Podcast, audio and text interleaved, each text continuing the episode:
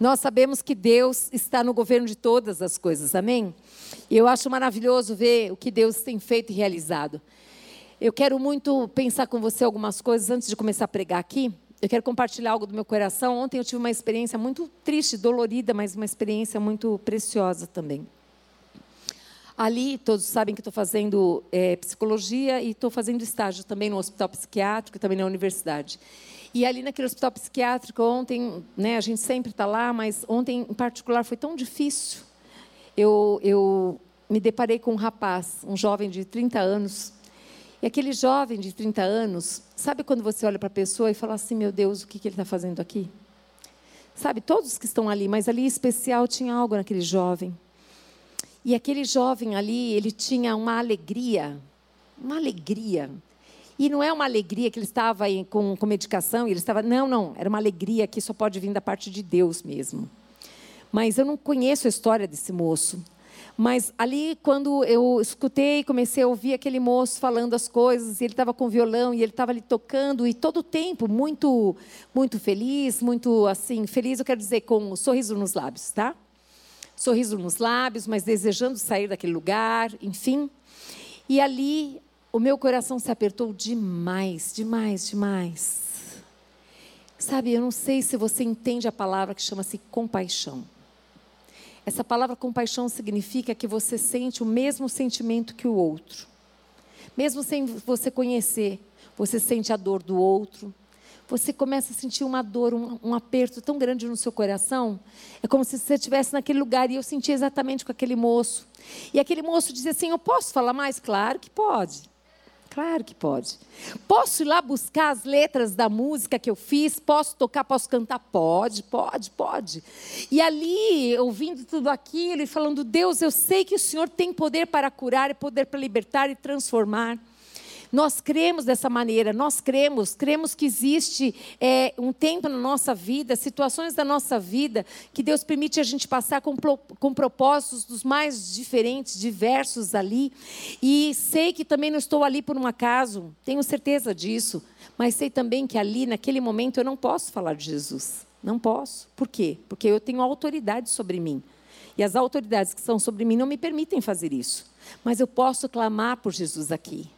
Eu posso clamar por, por esse Jesus que ele vai aqui, ele conhece os meus pensamentos, aquilo que eu nem falei ainda, ele já sabe o que eu vou dizer. Eu posso clamar por Jesus para que Jesus ele venha ali e liberte aquele homem daquele cativeiro tão grande, porque tudo aquilo ali ele esteve envolvido com drogas, ele precisava realmente passar por todo esse processo que ele estava ali, e aquelas drogas elas levaram a ele a realmente um transtorno e enfim, algumas situações difíceis. E ali quando eu, eu olhando para ele, eu olhava para ele, mas eu eu clamava, Jesus, Jesus, Jesus, eu sei que o Senhor pode fazer, eu sei que o Senhor pode mudar essa história, eu sei que o Senhor pode, porque nós não estamos, eu quero que você saiba que você não está em nenhum lugar da tua vida por um acaso. Não existe isso. Que tem, Deus tem planos e propósitos na nossa vida. E eu creio que eu não vi aquele moço por um acaso. Eu creio que eu não vou lá por um acaso. Eu creio que todas as vezes que eu estou indo naquele lugar ali, eu creio que eu estou indo exatamente para invocar esse nome, esse nome que tem poder, esse nome de Jesus. E por que, que eu estou falando isso? Porque da outra vez, quando eu estava lá, é, da última vez eu estive com várias pessoas, mas uma pessoa em especial estava ali e eu fui procurar essa pessoa para ver como ela estava agora. E essa pessoa já foi retirada daquele lugar. Aquela pessoa foi vai estar sendo tratada na sua casa. Ela não precisa ficar mais ali. Por que, que eu quero te dizer? Porque eu verdadeiramente, quando eu estava com aquele jovem, o que foi me trazendo esperança foi esse Cristo que eu creio. E, a, e verdadeiramente a palavra de Jeremias diz, diz assim: olha, traga a memória que te dá esperança. E quando eu fui perguntar daquele senhor que, que ele já foi embora, que ele já foi para casa dele, que ele está sendo medicado, acompanhado, etc. Tal, tal, a mesma coisa, eu olhei para aquele jovem e eu declarei: em nome de Jesus, vai ser assim da próxima vez. Em nome de Jesus, esse jovem não só vai sair daqui com medicação, esse jovem vai ter um encontro com Cristo. Esse jovem falava algumas coisas da Bíblia, mas eu não sei exatamente quanto ele conhece de Cristo e da Bíblia, eu não sei. Mas quando ali o, o inimigo queria que eu ficasse muito triste e que eu parasse de, de, interceder, ali o Espírito Santo me movia a olhar com os olhos da fé e ver aquele jovem transformado, ver aquele jovem mudado, ver aquele jovem liberto. Nós falamos muito sobre libertação hoje nos louvores, não sei se vocês perceberam, né? Nós falamos a respeito desse nome que tem poder para libertar todas as pessoas desse cativeiro. Nós cremos nisso. Nós cremos nisso. E quando pessoas são deparadas na sua frente, quando Deus coloca, apresenta pessoas, Deus move situações, você consegue encontrar pessoas novas, não é obra do acaso. Deus, ele tem um plano. Muitas vezes você vai ter liberdade para falar. Outras vezes você vai conhecer e vai interceder. Outras vezes você só vai realmente assim interceder na sua casa, aqui, em qualquer lugar. Outras vezes você vai ter liberdade para encontrar em outros lugares. Não importa. O que importa é que esse nome tem poder. Nesse nome tem poder. Assim como eu vi aquele homem que já foi embora, eu creio que eu vou ver esse jovem liberto daquele lugar. Eu creio que eu vou ver esse jovem, em nome de Jesus, tendo encontro com Cristo. Eu não sei quando nem como, mas eu creio, Sabe por que, que eu creio? Porque a Bíblia não mente, gente. A Bíblia é a palavra de Deus. E quando a gente ora a palavra de Deus, nós estamos lançando sementes no reino espiritual. E nós cremos que essa semente vai germinar e vai dar fruto, amém?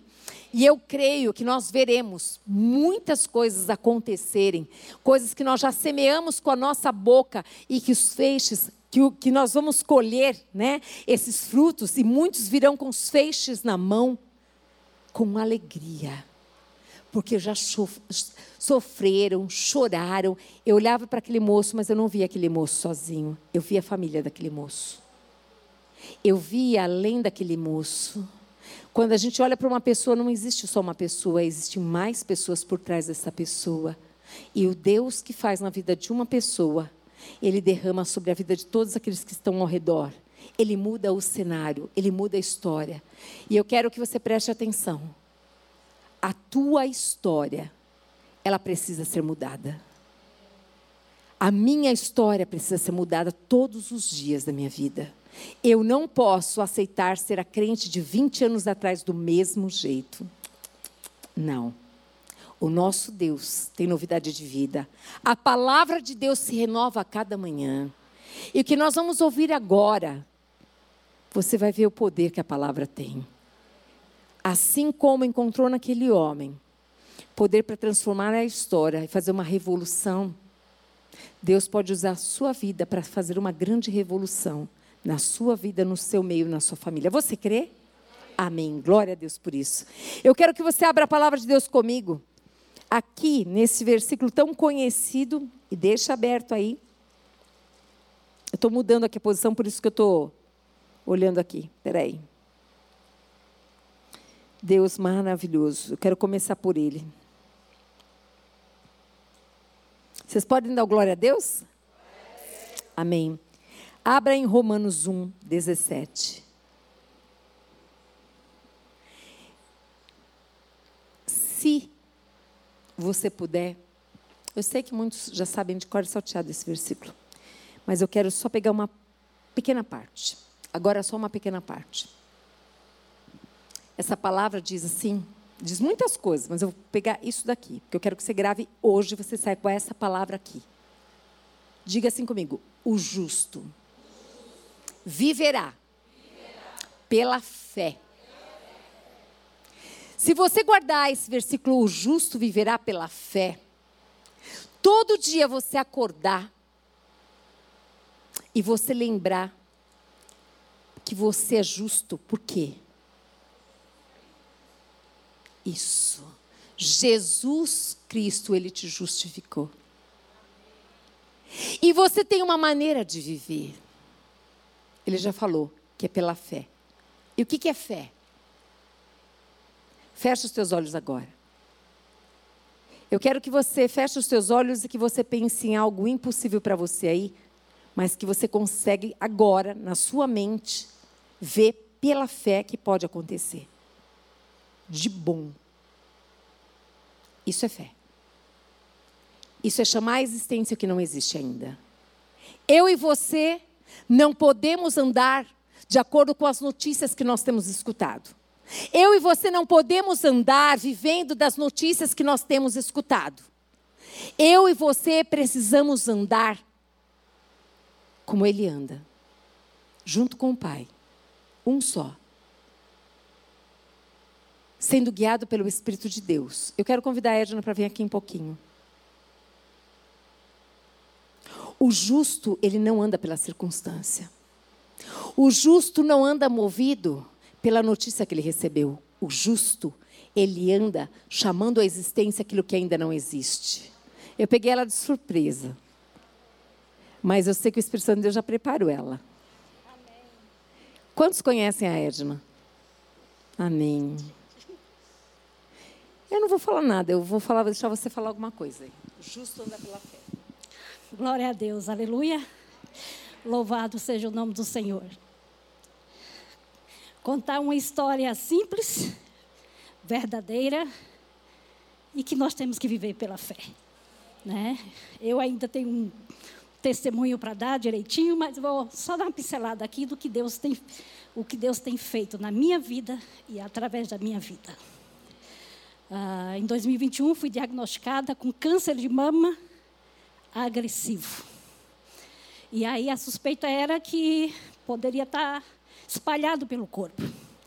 Mas quando o médico, naquela, naquele centro, naquela sala de cirurgia, falou para mim, você, cirurgia na sala de atendimento, chegou para mim e falou: é um câncer agressivo. Eu falei: mais agressivo é o meu Deus. Esse é o nosso Deus. Aí Diante dessa situação, minhas filhas desesperadas, a minha resposta foi: Filhas, não fiquem preocupadas, porque o Deus que ressuscita morto é o Deus que cura um câncer. E como algumas sabem aqui, eu tenho um ministério para a glória do Senhor, eu gosto de orar nas pessoas. Né? E eu sempre orei nas pessoas, tanto na minha casa, como onde o Senhor me manda.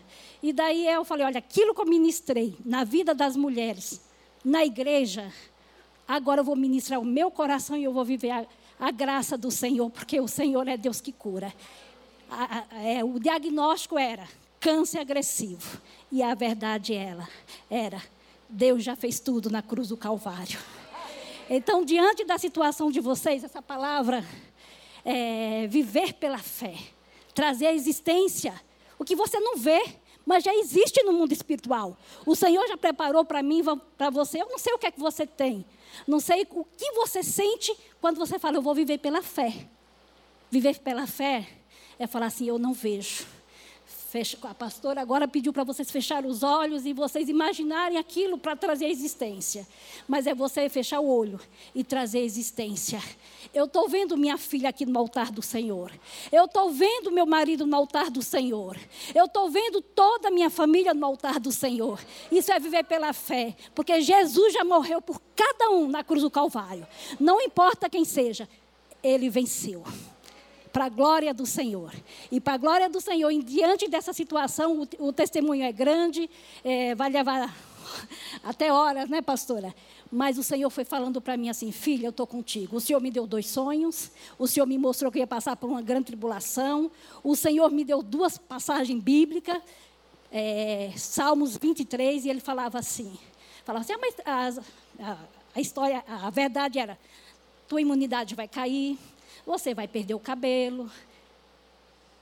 Isso não importa se vai cair ou se vai perder o cabelo. Mas eu sei que o meu Deus faz nascer o cabelo. E eu fui, ali eu fui ministrando meu coração, e no Salmo 23 o Senhor falava assim para mim, filha, não vai te faltar fé. Porque o importante não era faltar imunidade, o importante era não faltar fé, para trazer a imunidade. E para a glória do Senhor. Depois eu tenho mais coisas para contar o que Deus tem feito. Se eu for contar tudo aqui, eu vou, pastora Marília não vai pregar, porque dá uma pregação, né? E diante de tudo isso, só uma coisinha. Deus tem colocado vidas na minha vida para ministrar por telefone. Eu tenho ganhado pessoas para Jesus do Rio de Janeiro, eu tenho ganhado de Goiás. Então, não estou vendo, mas o Senhor me dá o nome, eu ligo a pessoa, muitos estão se rendendo aos pés se reconciliando com o Senhor, e é assim que o nosso Deus faz. Ele é Deus de milagre. Então, nessa tarde, quando eu entrei aqui, a, a amada aqui estava ministrando a palavra de dízimo. E ela falando que você entregasse o que você tem. E o Senhor falou muito ao meu coração. Se você não tem uma moeda como aquela mulher para entregar, vem aqui no altar e entrega a sua vida para o Senhor. Entregue a sua vida para o Senhor. Entregue aquilo que você tem de melhor para o Senhor. É teu filho? Senhor, venho depositar no teu altar, porque ele é teu, não é meu. E descansa no Senhor, porque ele vai fazer a obra. Essa obra já foi feita, mas você tem que chamar existência. Meu filho, ele louva o Senhor. Meu filho é um profeta do Senhor. Profetiza. Minha irmã, profetiza na vida do teu marido, profetiza na vida do teu filho, porque nós somos profetas e profetizas do Senhor nessa geração. O Senhor está nos levantando. Em meio à situação, não importa se a tua luta é um câncer, como foi a minha situação, mas o que importa é que teu Deus, Ele cuida de você. Amém? Querida, linda. Cheia. Deus é fiel, gente. Essa mulher tem muita coisa para nos contar, para nos ensinar. O justo, ele anda pela fé. Vocês perceberam que tem um exercício para ser feito? Quando o inimigo ele vem e lança mentira, você tem que fazer o quê? Lançará verdade. Lança a verdade. E o que, que ela fez desde o momento que ela escutou a notícia? Lançou a verdade. Lembrou quem é? O seu Deus. E nós estamos, neste mês, falando das cinco solas. Falar para a pessoa que está perto, não é sola de sapato, não, minha irmã. Não é, não. Eu quero falar para você que nós estamos falando dessas solas aqui, que verdadeiramente contribuíram para que houvesse uma reforma. Por isso que a gente fala dessa reforma promovida por Martim Lutero. Aqui fala, nessas cinco solas, fala que é somente as Escrituras. Fala a respeito também somente Cristo. Somente a graça, somente a fé e somente Deus deve ser merecedor de toda a glória. Nós falamos já das duas, das duas solas na semana passada, mas hoje eu quero falar em especial que somente pela graça. Eu quero contar um pouquinho da história para vocês. Por que, que vocês estão gastando tempo com isso? Porque nós já estamos vendo as seitas, as heresias sendo faladas, colocadas, e se você não tiver fundamentação, você cai. Nós queremos que você saiba por quê. Qual é a sua escolha? Por que, que você escolhe realmente a Bíblia? A Bíblia é apenas um livro? Não, não é. A Bíblia é a palavra de Deus. É somente a Escritura. Essa Escritura de Deus tem poder foi escrita por Deus. Por que, que nós queremos que você saiba a respeito também da pessoa de Jesus? Por que, que é importante você saber a respeito da graça? O que, que é graça? Tudo isso esse mês nós estamos dando para vocês fundamentação, para que todos nós tenhamos como fundamentar a nossa fé falarmos para pessoas que nos perguntarem, a gente dizer, sim, eu creio, mas eu creio desta maneira e creio por este motivo. Então, tem um pouco de história, tem um pouco de história, é necessário. E deixa a palavra de Deus aberta aqui. Eu quero falar aqui a respeito desse momento aqui, aonde foi necessário que houvesse essa reforma, por quê? O que estava acontecendo? A igreja, nessa época, ela começa a se desviar do evangelho ela começa a se desviar do papado, a se desviar da simplicidade das escrituras. Começam a inventar coisas. Heresias foram entrando na igreja, culto aos mortos, adoração a imagens e esculturas. Começou a se falar sobre purgatório, confessionário, a transubstanciação e tantas outras coisas. Na mesma medida que a igreja se fortalecia economicamente, a igreja se perdia teologicamente. Esse foi um momento de importante decisão na história da igreja, sobretudo para definir os rumos da cristologia. Foi fundamental. Os gregos não acreditavam na ressurreição e muitas outras doutrinas foram atacadas também, inclusive a doutrina de Cristo. Mas no ano 325, o imperador Constantino, ele convoca o primeiro concílio. Gente, Deus ele continua no governo de todas as coisas, sempre esteve e sempre estará. Por isso que é Deus, Deus Pai, Deus Filho e Deus Espírito Santo, cada um na sua função e posição. mas é um só Deus. E aqui nessa época aqui, nesse primeiro concílio geral da, da igreja que foi em Nicéia, foi feito para tratar dessa matéria, exatamente sobre isso, porque eles começaram a ouvir falar que em Alexandria um presbítero estava ensinando uma heresia. Que Cristo não era coigual e nem era coeterno e nem era co-substancial com o Pai, que não era. E é nesse concílio que fica claro que Jesus Cristo é Deus. Diga assim: Jesus Cristo é Deus.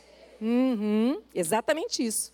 Em 381 foi necessário um outro concílio de Constantinopla.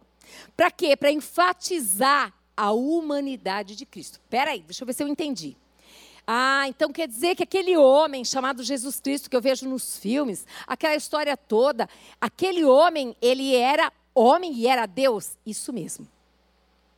100% homem, 100% Deus. Só que ele não usurpou do seu poder de ser Deus. Dá para entender? Por quê? Porque tinha um plano. Havia um plano. Qual era esse plano? De que este filho, Deus Pai, Deus Filho, Jesus Cristo, viesse aqui na terra e ele sentisse as aflições, as dores, os desprezos, as angústias, ele sentisse fome, sede, vontade de dormir, cansaço, exaustão, decepção, tudo isso, para que ele pudesse compreender cada um de nós. Era necessário que ele não usasse, não usurpasse do seu poder de Deus, para exatamente ele compreender: puxa, estou tão cansada, desanimada, ele também esteve. Puxa, eu estou tão. Eu tô, nossa, eu me decepcionei com essa situação. Ele também decepcionou, começando pela sua família, na sua casa. Era necessário que tudo isto acontecesse. Então, esse nosso amado Jesus, pensa, pensa quando você está na glória, você está vivendo o melhor. E Deus Pai diz: chegou a hora do Deus Filho ir até, ir até ali na terra através dessa jovenzinha. Essa jovenzinha eu posso contar com ela. Só que vai acontecer algo sobrenatural. Ela é virgem. Mas tudo que Deus faz é perfeito. Ela era virgem, ela era noiva e Deus cuidou de cada detalhe. Vocês sabem muito bem dessa história. Vocês sabem que na cultura da época, uma mulher grávida antes do casamento, ela é apedrejada até a morte, sim ou não? Sim. Vocês sabem também que, meu Deus do céu, como é que ia ficar esse noivo? Ia difamar essa mulher. Deus também sabia disso, ele cuidou também desse detalhe. Ele foi falar com José. Ele falou, assim como ele falou com Maria, ele sabia que Maria, que ele podia contar com o coração daquela jovem. Que jovem era essa? Uma jovem muito especial. Uma jovem que verdadeiramente os pais ensinavam a respeito dessa, desse Deus, desse Deus Todo-Poderoso que temia ao Senhor. Tanto é que Maria, de maneira tão linda, gente, ela ouve o que o anjo diz, que ela ficaria grávida. E ela diz: Eis-me aqui, Senhor. Sobre a Sua palavra, eu vou andar, eu concordo plenamente, estou falando com as minhas palavras aqui. Quem de nós teríamos um coração tão pronto como o de Maria, gente? Para Deus falar na sua casa, vai agora, sai da sua casa, vai fazer aquela visita no hospital. Uma coisa tão titiquinha, desse tamanico. Será que ele poderia contar conosco uma coisa bem titiquinha? Mas uma coisa vultuosa como essa, que mudaria a história da humanidade, ele pôde contar com uma jovenzinha que tinha um coração entregue para Deus, que ela ia gerar o Salvador. Maria é uma pessoa muito especial e importante, ela gerou o nosso Salvador. E é, é tão interessante ver na palavra de Deus que o nosso Deus perfeito, ele deixa claro nas suas escrituras o valor de Maria. Mas ele deixa claro que só existe um único Deus, um único caminho. Um único caminho, nós só podemos ir até Deus através da pessoa de Jesus Cristo. E aqui nessa época, nesse concílio, foi exatamente para começar a falar: opa, não, não, não, não, isso aí que estão falando é mentira. E aí eles começaram a trazer, dizer exatamente a respeito dessa pessoa, desse Jesus Cristo que era 100% homem, 100% Deus. E começou a enfatizar a humanidade de Cristo. Diz assim: Deus é perfeitamente homem. Isso. E perfeitamente Deus. Isso. Eu quero também te dizer. Só um pouquinho, gente, toma uma água. Que aí teve um outro concílio para tratar que ele é Deus, é também é homem, e Deus, homem, uma só pessoa, duas naturezas. É isso mesmo. Quando a gente vai estudar a respeito da Trindade, meu Deus do céu, o povo fala, mas como assim? Meu Deus do céu, então são três deuses? Não, um só. Um só Deus. Um só Deus. E esse Deus maravilhoso, esse Deus todo-poderoso, a Trindade é feita do Deus Pai, do Deus Filho e do Deus Espírito Santo. Nesse momento, aonde que está Jesus? Ao lado do Deus Pai. Aonde está o Espírito Santo? Aqueles que já entregaram a sua vida para Jesus. O Espírito Santo de Deus habita em nós. Amém? Vamos continuar aqui. Aí surge um homem, nessa época, que a igreja estava vendo tudo isso, chama-se Agostinho de Hipona. E ali ele mostra que a nossa salvação é exclusivamente pela graça. Diga para quem está perto de você, querida, a salvação é pela graça de Deus. Uhum. Você sabia disso? Fala pra você sabia disso? Ah, não sabia não. É pela graça Deus. Mas o que é graça? Graça é favor imerecido. A gente não merece. Mas o nosso Deus é bom. Ah, mas como que Deus é bom? E esse mundo como é que tá? Porque eu só escuto isso, né? Aí você tem que voltar lá para Gênesis. Vamos lá. Deus fez tudo perfeito e maravilhoso. Um jardim lindo, coisas lindas. Vocês foram estudar, gente, tem tanta coisa linda. Quem gosta aqui de arqueologia, tem um livro que chama E a Bíblia Tinha Razão, do Werner Keller. Gente, é um livro fantástico. Ele vai falar dos detalhes desse jardim, ele vai falar de tudo que você, você nem imagina. Tá lá. E aí, ele fez tudo perfeito, maravilhoso, fantástico, para a gente viver a coisa mais linda e para a gente não morrer para ali, ó, Adão e Eva eles se reproduzirem, e ali a humanidade está, e todo mundo junto, e Deus papeando com a gente, gente com, com Deus, e aquele jardim lindo, e cantando, tudo isso lindo. Porém, escolhas. Escolhas. O nosso Deus, eu sempre falo, Deus, o senhor não sabia que a Eva ia pegar aquela hora, aquele fruto? Sabia, filha. E por que, que o senhor não falou, Eva? Ô, oh, Eva, não, eu estou vendo aí que você vai pegar. Não pega não, Eva. Podia, não podia? Mas não fez. E ele não faz isso conosco. Ele nos respeita. Deus, ele respeita as nossas decisões, desde o Éden. Então esse mundo aqui jaz de quem? Do maligno. Então eu e você temos uma grande responsabilidade. Imagina, fecha os olhos de novo. Imagina, fecha os olhos, imagina. Está tudo escuro aí, gente. Aqui tá. E aí, tá? Tá tudo, tudo escuro, né? Mas imagina uma luzinha bem titiquinha nessas trevas aí. Vai mudar ou não vai mudar o cenário? Agora abre os olhos. Essa luz sou eu e você. Esse mundo jaz do maligno, mas nós temos uma responsabilidade de iluminar essas trevas. Nós temos uma responsabilidade, começando na nossa casa, de não ficar julgando ninguém e nem se achando melhor do que ninguém. Mas sendo o quê? Sal da terra e luz do mundo, dando sabor, levando esperança, ajudando a mudar histórias. Ao invés de julgar, cuidar. Lembrando do que Jesus faria. E aí um homem descobre e fala: peraí, não, não, está tudo errado.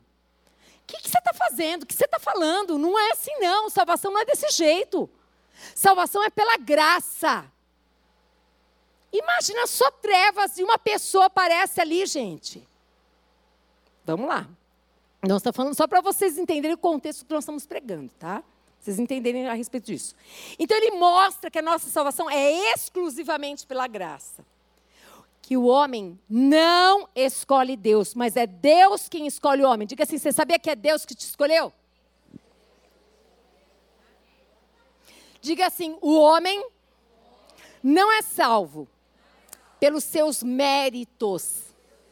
Uhum. Eu sou muito bom, então eu vou ser salvo. Não. Não é isso que a Bíblia diz. Não é isso. O homem é salvo pela graça. E aqui em Efésios, capítulo 2, no verso 8 e 9, mas eu vou ler mais um pedacinho só desse versículo, diz assim: Porque pela graça sois salvos. Está escrito na Bíblia. Então não adianta eu fazer um monte de obras e falar assim: eu faço um monte de obras e eu sou salva. Pela Bíblia, pelas Escrituras, solamente as Escrituras. Está errado. Você não será salvo. Não é porque eu não queira, eu quero muito que você seja salvo. Mas a Bíblia diz que é só pela graça de Deus. Mas eu tenho, faço muitas boas obras, sempre fiz, a minha mãe faz, o meu, o meu, o meu vô, bisavô, a minha família inteira só faz muitas coisas boas. Mas a Bíblia diz, não sou eu, que é pela graça. E a graça é favor imerecido. Agora imaginem, nós estamos falando de um contexto aonde era pregado, falado outras coisas menos essa. Mas um só. Diga assim, uma só pessoa. Um somente homem ou uma só mulher que tiver a ousadia e a coragem de confrontar a, a, a aquilo que é mentira, engano, pode mudar toda uma história. Isso não foi só para o passado, é para os dias de hoje. É para os dias de hoje. Se você tirar os teus olhos do que vão pensar de você, mas se você pensar o que Deus vai pensar de você, a sua história vai mudar. E não somente a sua, mas de muita gente. Na Idade Média, que é conhecido Idade das Trevas, sabia disso? Idade Média, conhecido como Idade das Trevas. Precisa falar alguma coisa? Era uma época boa? Não, trevas é coisa ruim, não é? Uma escuridão, trevas. A igreja ela foi se corrompendo, corrompendo. E lá na Itália começa um movimento chamado Renascença. A palavra já diz, né? Vai renascer algo. Renascença. E é um movimento artístico, histórico, cultural e que trouxe muitas contribuições fundamentais para preparar a reforma. Para preparar. Agora, nosso Deus, que nós cremos que está nos vendo aqui, que está nos ouvindo, você crê dessa maneira? Porque eu creio assim. Está escrito na Bíblia que Deus ouve e vê, e que Ele está entre nós, no meio de nós. Esse Deus cuidadoso, zeloso desde o começo, Ele prepara o sabe o pano de fundo? Tudo preparado. Quando Deus mandar você fazer qualquer coisa, pode ir. Ele já preparou tudo, só falta você. Você é a única pessoa que está faltando nessa história. Quando você chegar lá, tudo vai acontecer. E ali diz que nessa essa época, nesse movimento que foi a Renascença, então assim, esse movimento contribuiu, tudo, tudo contribuiu para que a reforma viesse. E aqui diz também que ali sai das mãos da igreja cinco áreas importantíssimas: a economia, as artes, a ciência, a política e a religião. Deus começa a levantar homens comprometidos com Ele. Eu quero muito que você olhe nos olhos da pessoa. Não é para você falar de qualquer jeito, não. É olhar nos olhos. E falar: Você sabia que Deus pode usar a sua vida e colocar você num lugar de autoridade para mudar a história dessa nação? Leva a sério, gente. Não estou brincando. Deus sabe quem nós somos, Ele nos criou com um potencial tremendo. E qualquer momento e hora Ele pode mudar toda a nossa história e nos colocar em lugares que a gente não podia imaginar. Mas como? Revestidas de autoridade, comprometidas com Deus, assim como Ele fez com Maria. Ele a escolheu.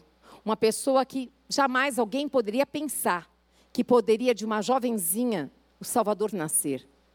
Ele pode fazer, ele continua sendo Deus, ele pode mover a história. Não perca a esperança do nosso país, dessas nações que nós acabamos de falar. Ande, ande pela fé e creia que você é a primeira pessoa que Deus quer acreditar que ele pode contar com você. E além de você, tem outras pessoas que Deus quer levantar como autoridade nessa terra para mudar a história. A história não está encerrada. Pare de usar a sua boca para falar mal de qualquer situação, qualquer seja ela, econômica, política, estadual, educação, não interessa. O justo ele anda pela fé. Ele chama a existência aquilo que ainda não existe. Ele vê o que ninguém vê. Ele foi revestido de autoridade para pisar o pé em qualquer lugar e declarar que aquele ambiente vai mudar, que aquela história vai mudar. Porque se eu e você enxergarmos dessa maneira, aonde nós formos verdadeiramente, a autoridade, a presença de Deus que está conosco, ela já chegou. E aonde a presença de Deus chega, a história começa a mudar. Você crê nisso? Amém? E aqui começa esse mover tão grande aqui, Deus começa a levantar homens de que tipo, de que naipe, de que nível? Comprometidos com Ele. Com Ele. Homens comprometidos com eles pagam preço na terra para não serem, de forma alguma, bem-vindos não serem aqueles homens e mulheres que, ah, está vindo aqui. Não, eu não quero não, porque fala a verdade. Falar a verdade eu não quero. Eu quero viver na mentira, no engano. Eu quero estar com pessoas que alegrem meu coração e não pessoas que falem aquilo que eu não quero ouvir, mas é necessário. E aqui ele levantou Martinho Lutero. Hum. Sabe quem é esse homem? Depois você vai estudar um pouco mais sobre isso, mas eu vou falar bem rapidinho é tão interessante que este homem aqui, Martinho Lutero, era um homem extremamente religioso. O que é uma pessoa religiosa? É aquela pessoa que bate cartão, sabe assim, bate cartão na igreja? Não sabe nem o que faz lá, mas ela vai lá. Ela bate cartão. Vai lá, senta lá, ouve lá, bebe, bebe, bebe, bebe. Eu vivi essa vidinha aí, bater cartão. Mas esse homem tinha algo mais. Esse homem se sentia o mais sujo de todos. Ele sentia um homem pecaminoso, ele sentia um homem, todos os dias ele procurava lá o padre para confessar os pecados. Todos os dias o padre não aguentava mais Martinho Lutero. O padre falava, pelo amor de Deus, vamos mudar de lugar aqui, Martinho Lutero, vem aqui e eu vou para aí, porque todo dia Martinho Lutero. Esse homem, ele era torturado, os pensamentos dele ele sentia, ele falava assim: não, não é possível, não posso, desse jeito eu não vou conseguir, eu não vou estar no céu. Então ele ia lá todos os dias, gente, todos os dias. Como é que eu e você estamos?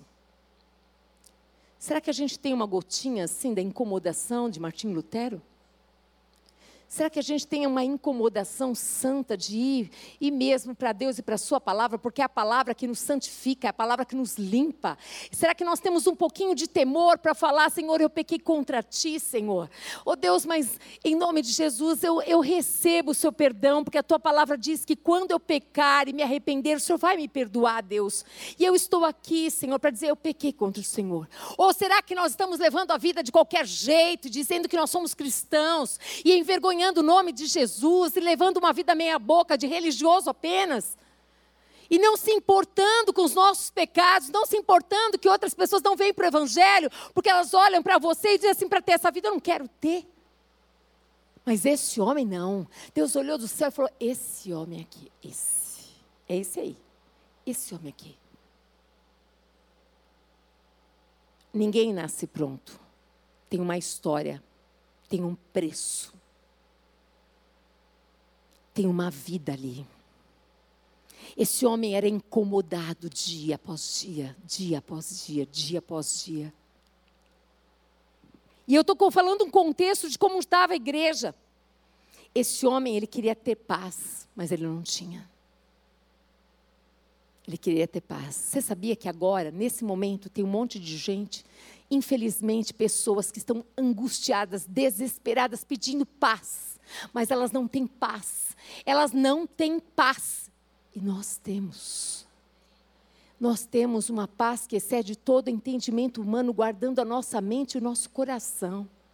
Nós temos uma paz, amados, que é incompreensível viver tudo isso que nós estamos vendo por aí. Nós temos paz, porque o príncipe da paz habita em nós.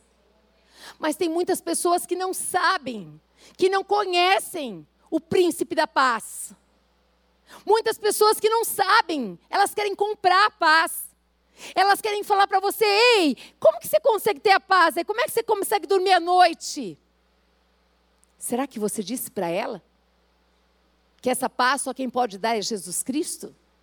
Ou será que você disse para ela, você deu para ela, olha, faz assim, faz assado, faz uma cruz, faz a outra, faz desse jeito, faz assim, ou então toma essa medicação, a outra e a outra. Existe, ele é real, ele é vivo, ele reina e ele está aqui. O príncipe da paz, hoje ele pode entrar na tua vida e mudar a tua história. Deus espera que nós façamos, falemos dessa maneira para aqueles que estão pedindo, porque as pedras estão clamando. E aonde estão os filhos e as filhas de Deus? O que é que eles têm falado para aqueles que têm clamado? Eles estão com vergonha de falar que eles são de Cristo? Ou eles têm aberto a boca e dizem assim: Eu quero dizer uma coisa para você. Só Jesus Cristo tem essa paz que você procura. Martinho Lutero estava desesperado e ele fazia aquilo que ele conhecia. Nessa época ainda, ainda, ele não conhecia a palavra de Deus. Ele só conhecia esse caminho de ir para a igreja, de ir lá e confessar os pecados, só isso. Então aquilo que ele conhecia, ele fazia. E eu e você que conhecemos tão bem a palavra de Deus, e temos livre acesso à palavra de Deus a qualquer hora, em qualquer momento. Será que a gente tem feito alguma coisa com isso? Nós estamos como aqueles religiosos que batem cartão e a vida não muda. Esta é uma vida miserável. Precisa nascer de Deus, precisa ter um encontro com Deus, precisa conhecer o Cristo da Bíblia, precisa quando você conhecer o Cristo da Bíblia, a sua história vai mudar. A protagonista dessa história é você, minha querida.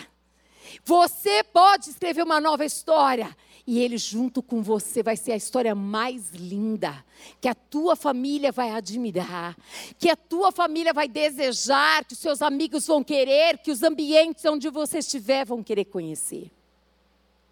E aqui este homem, verdadeiramente, ele estava em busca dessa paz, e ele achava que essa paz tinha muito a ver com obras. Tinha muito a ver com fazer coisas, fazer coisas para Deus, fazer coisas para Deus. Então, se ele fazia um pouquinho nesse dia, lá vinha o peso. Eu só fiz isso. Cutuca aí quem está perto de você, fala, não dorme não. Isso. Fala assim, essa palavra é para mim e para você. Vou até tomar uma água para ficar mais forte a minha voz.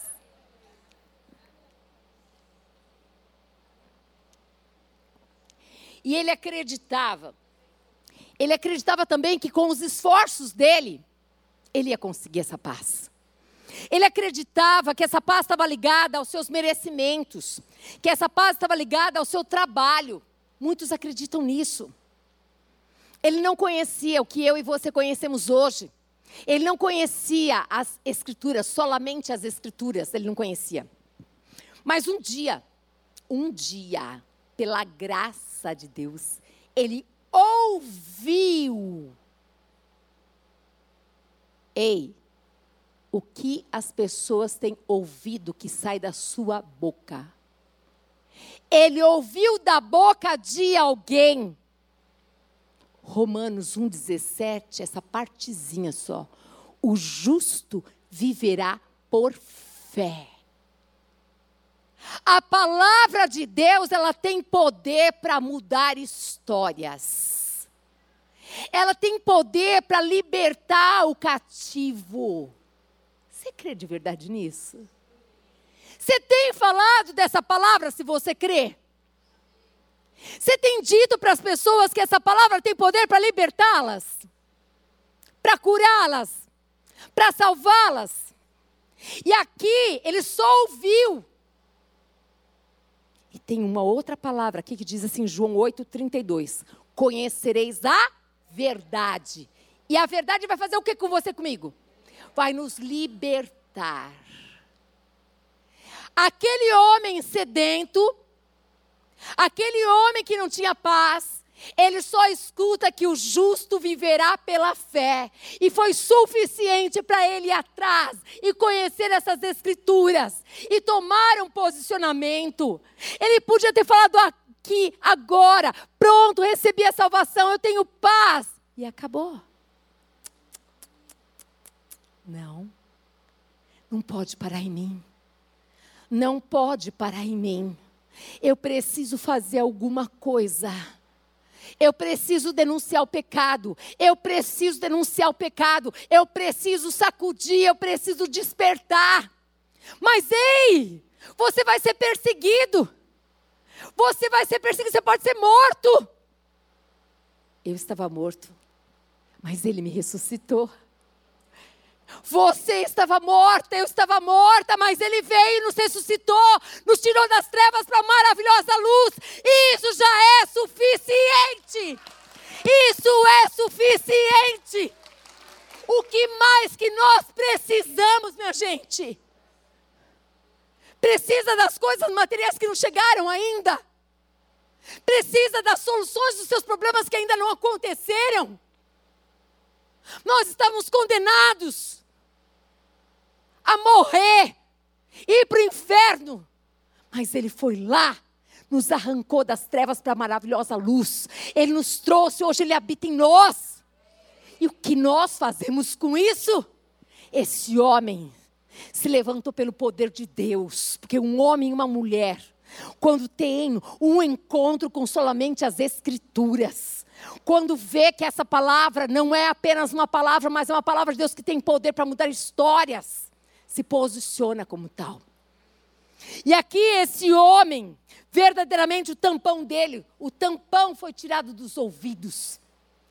Deus abriu o entendimento desse homem. Derramou sede, vontade ali de conhecer mais sobre isso.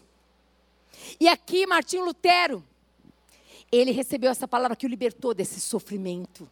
Ele teve paz. E ali, lembra, nós falamos somente as escrituras? A Bíblia aqui não era lida.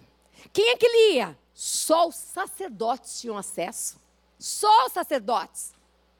Hoje, Você tem aí no seu celular, você tem aqui, ó, em papelzinho, você tem de muitas maneiras. Naquela época, só alguns. E o que nós temos feito com isso? Num dia de 24 horas, quanto tempo você tem com a palavra de Deus? Porque é essa palavra que vai mudar a tua vida. Não vai ser a vida de religiosa, não. A vida de religioso, simplesmente as pessoas olham para você e não vê nada na sua vida. Não tem expressão de nada. Mas a leitura da palavra, o Espírito Santo de Deus te santificando pela palavra todos os dias, você querendo, desejando, muda a sua história, muda o seu meio, a sua família e muda a história de muitos. Amém? E aqui, nessa época, o povo era analfabeto e totalmente ignorante. Por quê? É fácil a gente manipular o ignorante, não é? Não é fácil manipular uma pessoa analfabeta, gente? É. E aí, Deus olha mais uma vez para um homem e pode contar com ele. Martinho Lutero, quando ele conhece essa graça de Deus, era bem na época do Papa Leão X, e ali estava passando momentos difíceis financeiros, eles estavam passando. A igreja estava envolvida no verdadeiro comércio da salvação. Comércio da salvação. Escutaram falar disso? Já comércio da salvação? Olha, isso daqui, ó, leva para sua casa, isso aqui, ó.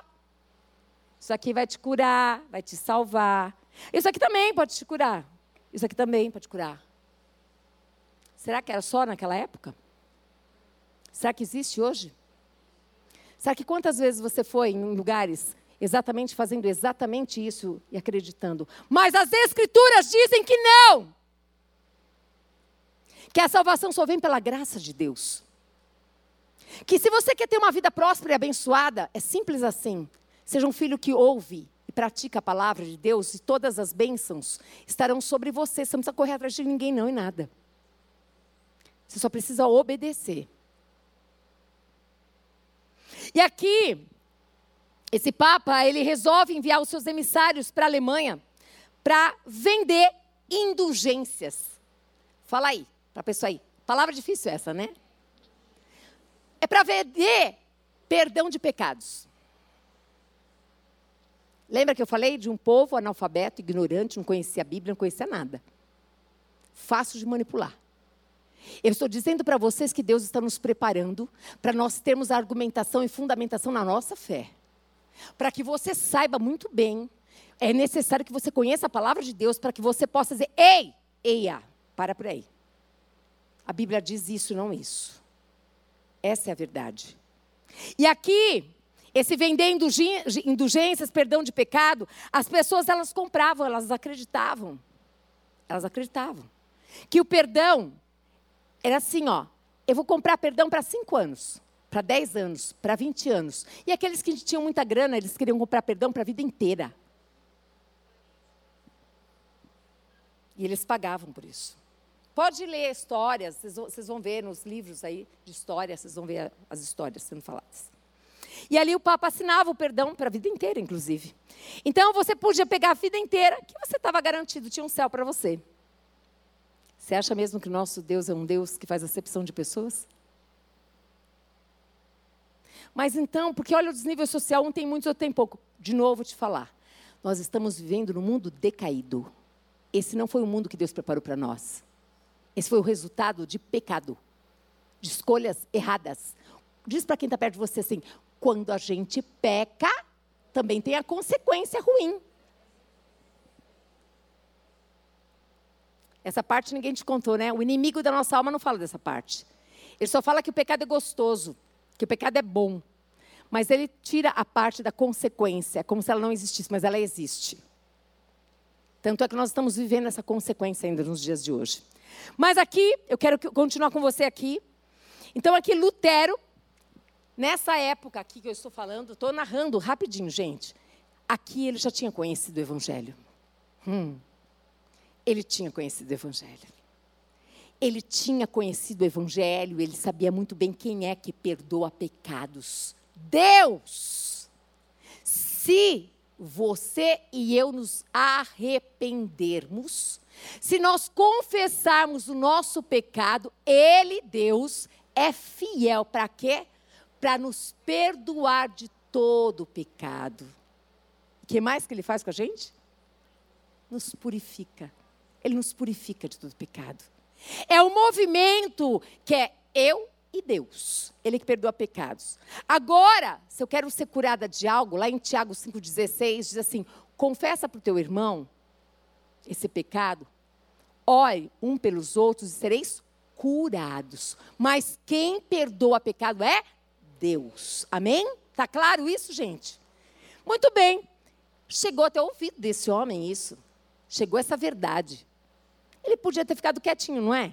Agora ele já descobriu, agora está bem na fita, não precisa lá dar o dinheirinho dele, agora ele sabe que é de graça, ele já entendeu tudo isso, só que ele falou: não, eu não posso ser egoísta.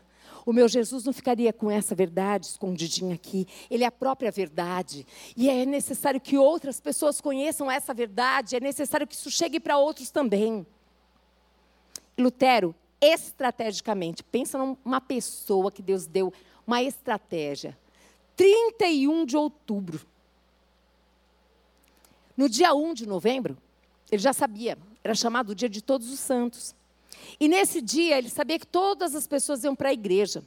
E nessa época que nós estamos falando para vocês, era uma época onde todas as notícias eram dadas ali no mural da igreja. É onde as pessoas se encontravam ali.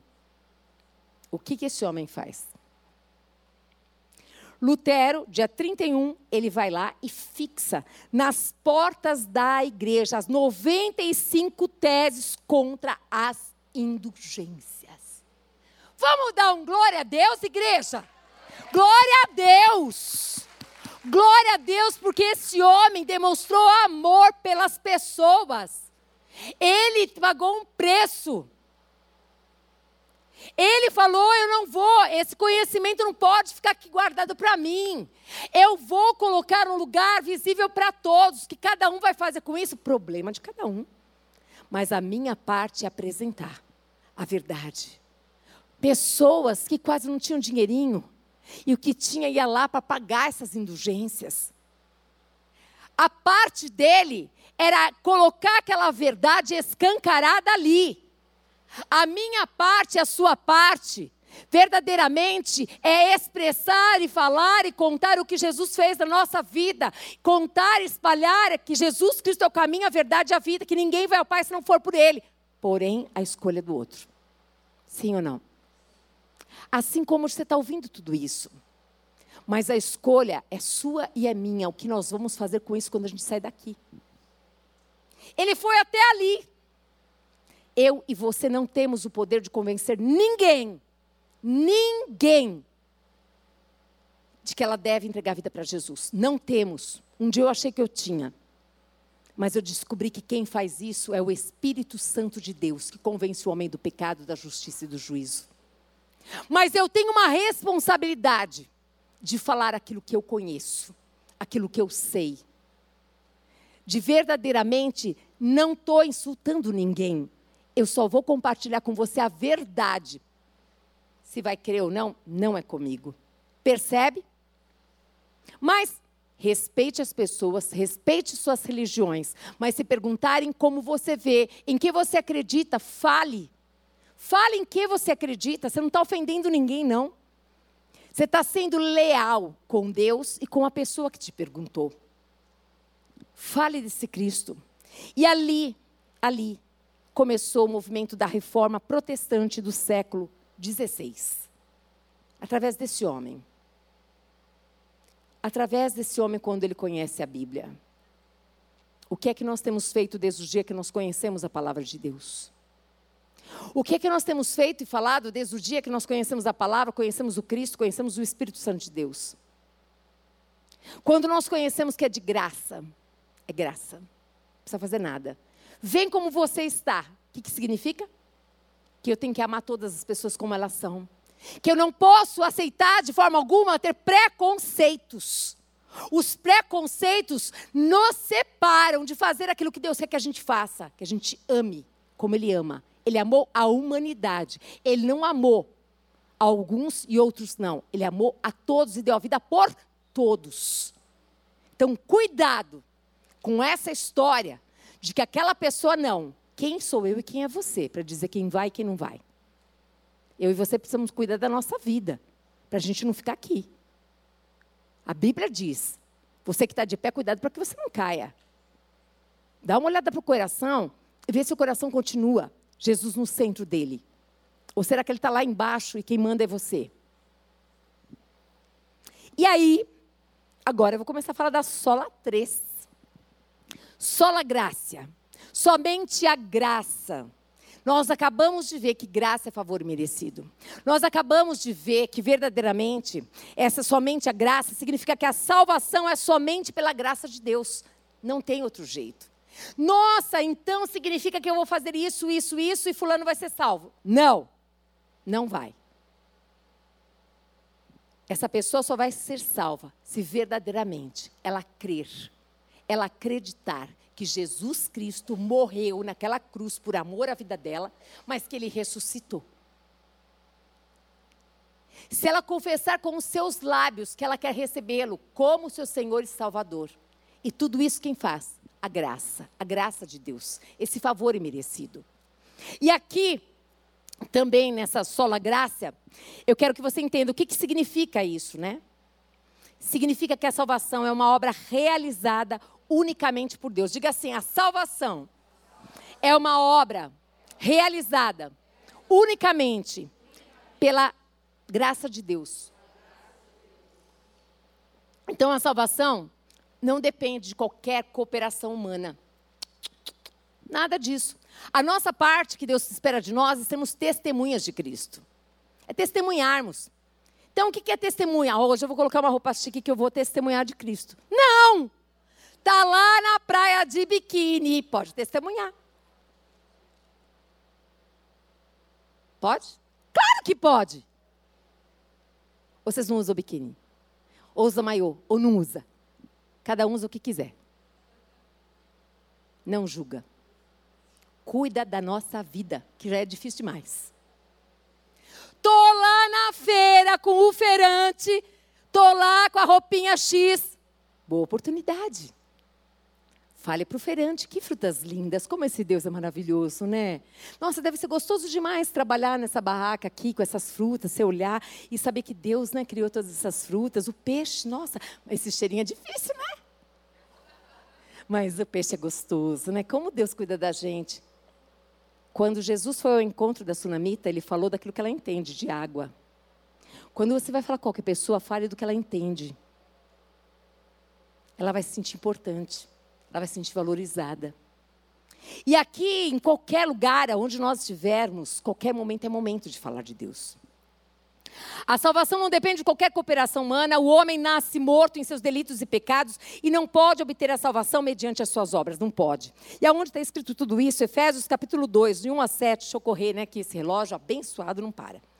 Ele vos deu vida. Quem que te deu vida, gente? Ele vos deu vida. Estando vós mortos, Jesus, nós estávamos mortos aonde? Nos nossos delitos, nos nossos pecados nos quais andaste outrora. Nós não andávamos lá em pecado, gente? Sim ou não? Sim, exatamente. Segundo o curso desse mundo, segundo o príncipe da potestade do ar, do espírito que agora atua nos filhos da desobediência. Ué, todos nós era aqui desobedientes demais. Em nome de Jesus, nós não somos mais, não, né? A gente obedece todo mundo direitinho, as autoridades, os pais, né? A gente é gente boa. Aqui está falando que nós éramos assim, ó, entre os quais também todos nós andamos outrora, segundo as inclinações da nossa carne. Quem que mandava em nós? Nós mesmos. O nosso eu imperava aqui no centro do nosso coração. Era assim que a gente andava, sim ou não? Agora, eu espero que você diga que quem agora anda no centro da tua vida, quem é? Jesus. Precisa ser Ele. Se não for Ele ainda, que bom que você veio. Eu tenho certeza que foi uma tarde especial para você e para mim também. Por quê? Porque ele está falando, filha, que bom que você veio. E que agora você entendeu que quem, quem deseja governar a tua vida é Jesus Cristo. Por quê? Porque ele tem o melhor para você. Porque ele quer te expor? Não. Porque ele quer que você experimente qual é a boa, a perfeita e agradável vontade dele para a tua vida. É por isso. Você está atormentado aqui, ele tem paz para você. Você tem dificuldades? Olha, vem para Jesus que você vai ter um pouquinho mais. Ah, então não vou não. Vem, porque nas dificuldades a paz não significa ausência de problemas. Mas a paz é algo tão glorioso. É Jesus passando com você nos problemas. E você sabendo que tudo vai passar, como o Edna mesmo falou. E teria tantas coisas para contar aqui.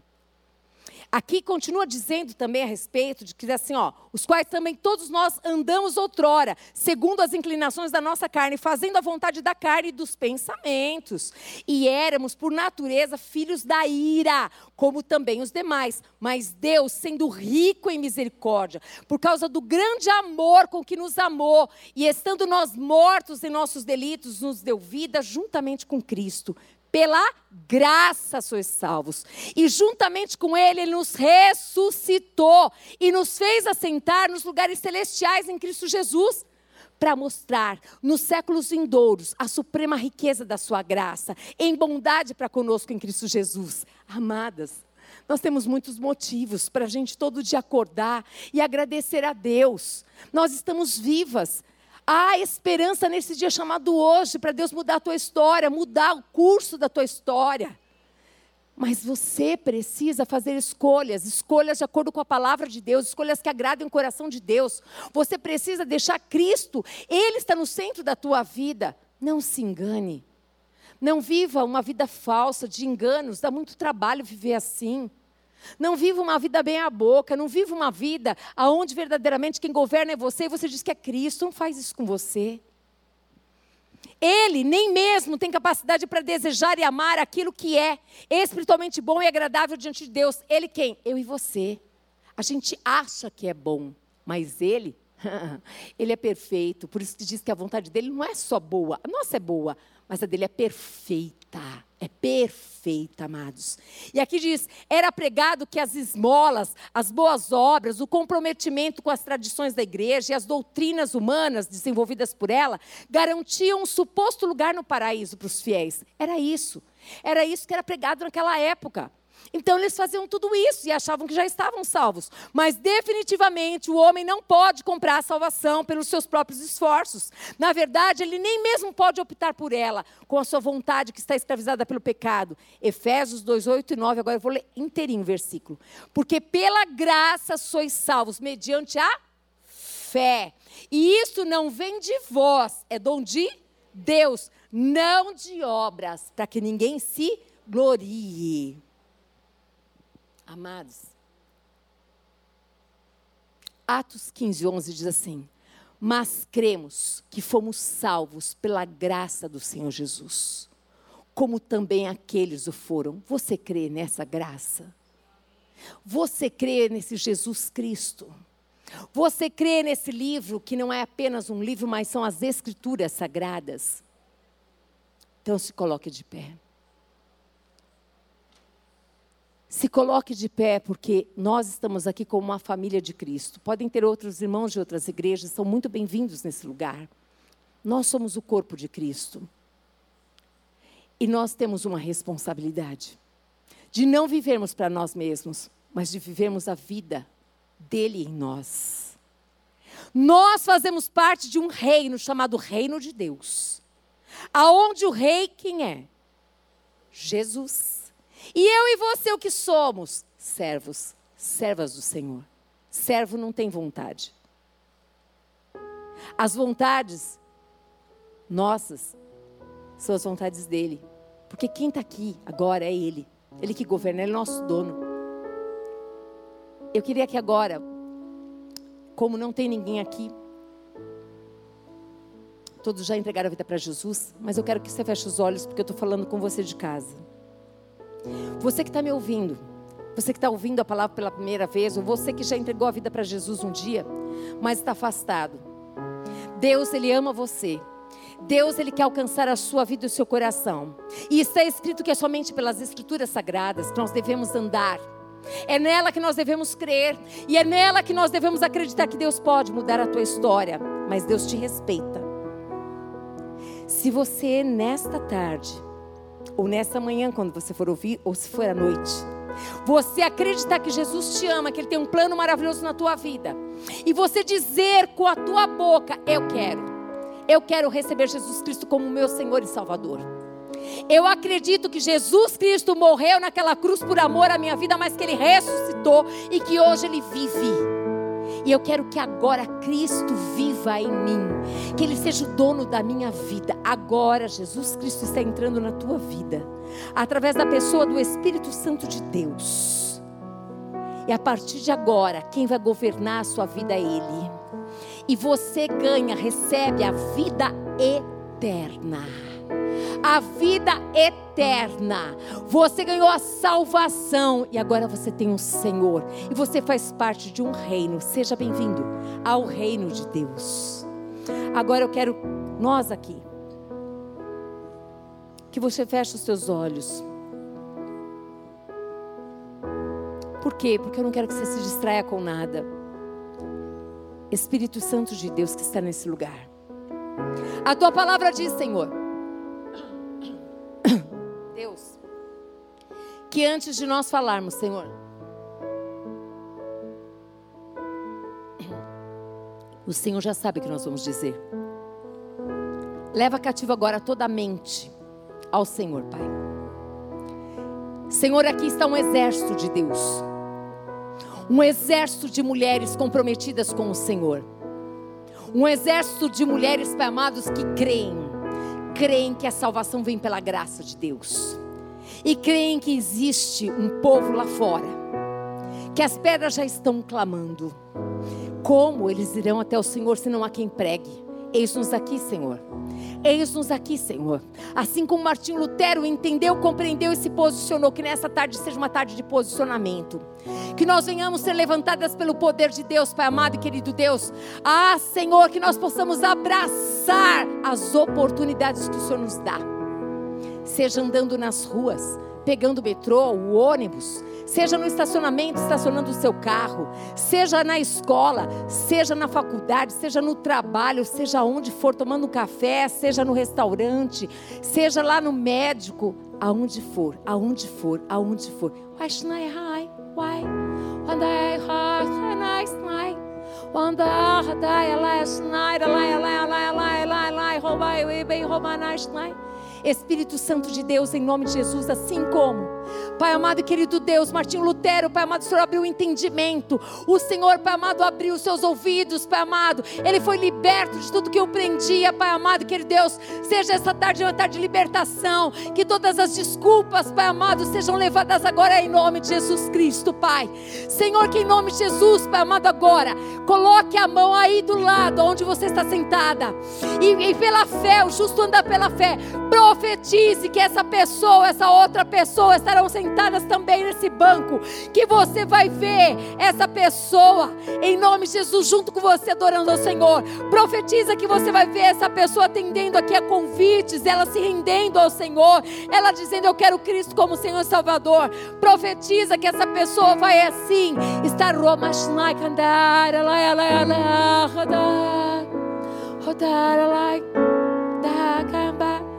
ela vai estar sendo batizada. Profetiza que não vai parar por aí de você contar seu testemunho, mas você é discípulo de Cristo. E vai fazer discípulos para o Senhor. E vai ensinar a palavra de Deus, a palavra que cura, que liberta, que transforma. Que eu e você somos apenas discípulos. E faremos discípulos. Continua com seus olhos fechados, vendo tudo isso acontecer. Eu estou vendo isso acontecer. Eu estou vendo isso acontecer. Eu estou vendo amigos, familiares entrando nesse lugar, pessoas entregando a vida para Cristo, gente sendo curado, gente sendo salvo, gente sendo liberto, pessoas cadeias se rompendo, grilhões sendo destituídos, pessoas sendo tocadas pelo poder de Deus, pessoas transformadas pelo poder de Deus.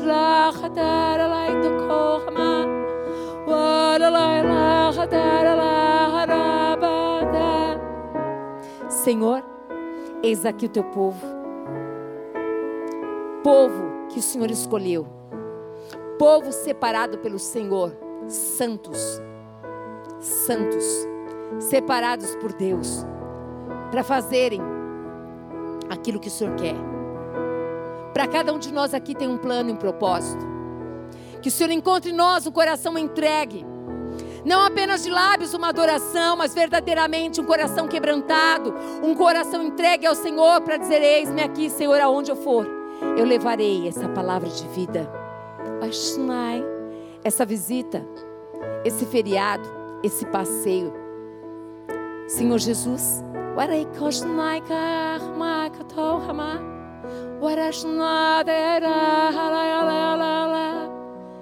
esse lugar que você vai, esse lugar que você está, Ele está com você. Ele está com você. Abre a tua boca e Ele vai te encher. Experimenta. Experimenta começar a falar. Por que, que você já diz? Imagina, eu falo, vou me deixar falando sozinha. Experimenta. O justo anda pela fé. O justo não fica parado. Ele anda ele se movimenta. E ele se movimenta não de qualquer jeito. Ele não se movimenta sozinho, ele se movimenta pela palavra de Deus. Ore a palavra. Chame à existência o que não existe. Declare em nome de Jesus Cristo que você e sua casa servirão a Deus, mas comece a se posicionar de maneira que verdadeiramente todo mundo veja Cristo na sua vida. Que você traga as marcas da compaixão, do amor que o dedinho para julgar não faça mais parte de você, mas que a compaixão esteja presente. Que aquele braço que estava encolhido, que você não ajudava nem os seus familiares, agora esteja estendido.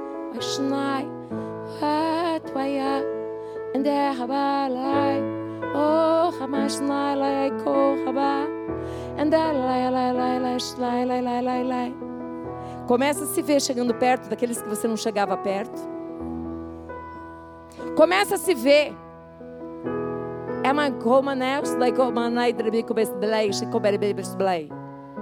Os preconceitos são pecados. Devem ser, devem ser confessados e deixados. Precisa se arrepender achando que é melhor do que qualquer pessoa. Não é. Nós não somos. Somos miseráveis homens que precisamos de Deus todos os dias, desde a hora que acordamos até dormir. Precisamos da presença do Senhor. Reconhecemos que essa obra só pode ser feita pelo poder do Espírito Santo de Deus e pela Sua palavra. Espírito Santo de Deus, ministra essa palavra ao coração dos teus filhos. Sela com o selo do teu Espírito. Eu proíbo qualquer roubo da memória. Roubo da memória. Eu proíbo em nome de Jesus Cristo que essa palavra venha frutificar e venha dar fruto e mais fruto e fruto que permanece. Que as tuas filhas e teus filhos sejam árvores frondosas, frutíferas, Pai amado, como ribeiros plantadas em ribeiros de água, que no devido tempo darão seus frutos, Pai. Onde as folhagens elas não secarão, e aonde, aonde colocar a mão vai prosperar. Seja esse povo conhecido como o povo de Deus, comprometido com a verdade do Pai. Mulheres parecidas com o Pai, caráter de Cristo. Mulheres piedosas, mulheres valorosas, virtuosas, cheias do Espírito Santo. Mulheres verdadeiramente edificadoras do seu lar, não mandonas, não donas das suas casas, mas mulheres auxiliadoras idôneas mulheres não egoístas, mas generosas, mulheres aonde Jesus tem liberdade para levar os seus pés aonde ele quer ir, mulheres que verão como ele vê, ele não vê a aparência, mas ele vê o coração. Assim seja a nossa vida, Senhor, todos os dias. Sejamos todos os dias lembradas pelo Teu Espírito que nós somos o templo e a morada do Senhor. Que em Teu nome, Jesus, nós possamos, Pai amado, contribuir para que teu reino se expanda. Que a graça do Senhor Jesus Cristo, que o amor do Deus Pai e que as doces consolações do Espírito Santo de Deus seja sobre a sua vida. Vá em paz, que Deus te abençoe em nome de Jesus. Aleluia! Recebe a honra, a glória, o louvor, a exaltação. Tudo é teu, Senhor, em nome de Jesus. Amém.